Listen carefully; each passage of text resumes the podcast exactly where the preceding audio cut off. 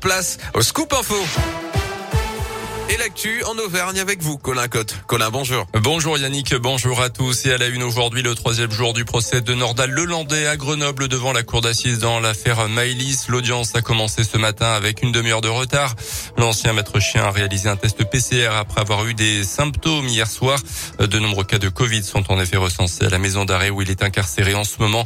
L'ancien militaire doit être longuement entendu cet après-midi sur son parcours de vie, notamment parcours qu'il a conduit à enlever puis tuer la fillette de 8 ans en août 2017 en Isère.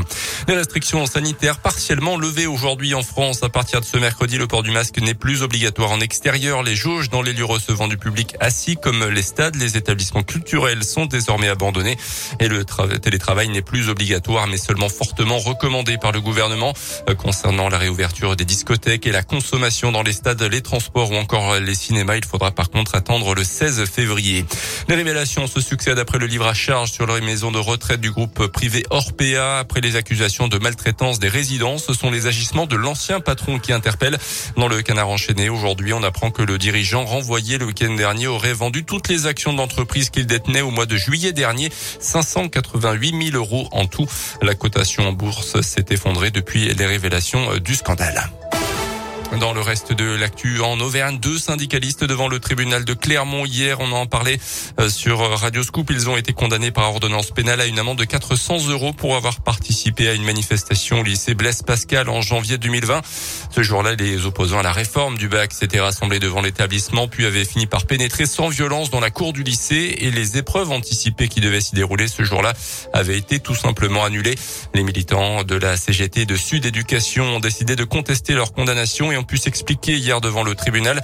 Leurs avocats ont plaidé la relaxe et pour mettre Léna, Bory et Belcourt, toute cette procédure envoie un signal très clair. En janvier 2020, le message était très clair, c'était mettre fin à toute forme de contestation. C'est-à-dire que si une contestation comme celle-ci, que notamment les représentants syndicaux pensaient exprimer dans un cadre tout à fait légal, tout à coup on leur dit ça c'est une infraction pénale, on vous convoque au commissariat pour répondre de ces faits, c'est un message très fort, c'est une manière de dire stop et donc euh, d'inciter tout à la fois les personnes qui euh, comptaient rejoindre le mouvement et les représentants syndicaux à cesser ou en tout cas à, mesurer euh, toute forme de contestation sociale.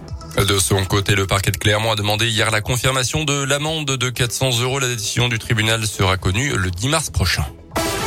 En basket, Vichy Clermont n'affrontera pas Nancy ce vendredi en championnat. La Ligue nationale de basket a décidé de reporter la rencontre de Pro en raison des cas de Covid qui touchent l'effectif de Nancy. Et puis le coup d'envoi officieux des JO d'hiver à Pékin. La cérémonie d'ouverture, ça sera vendredi.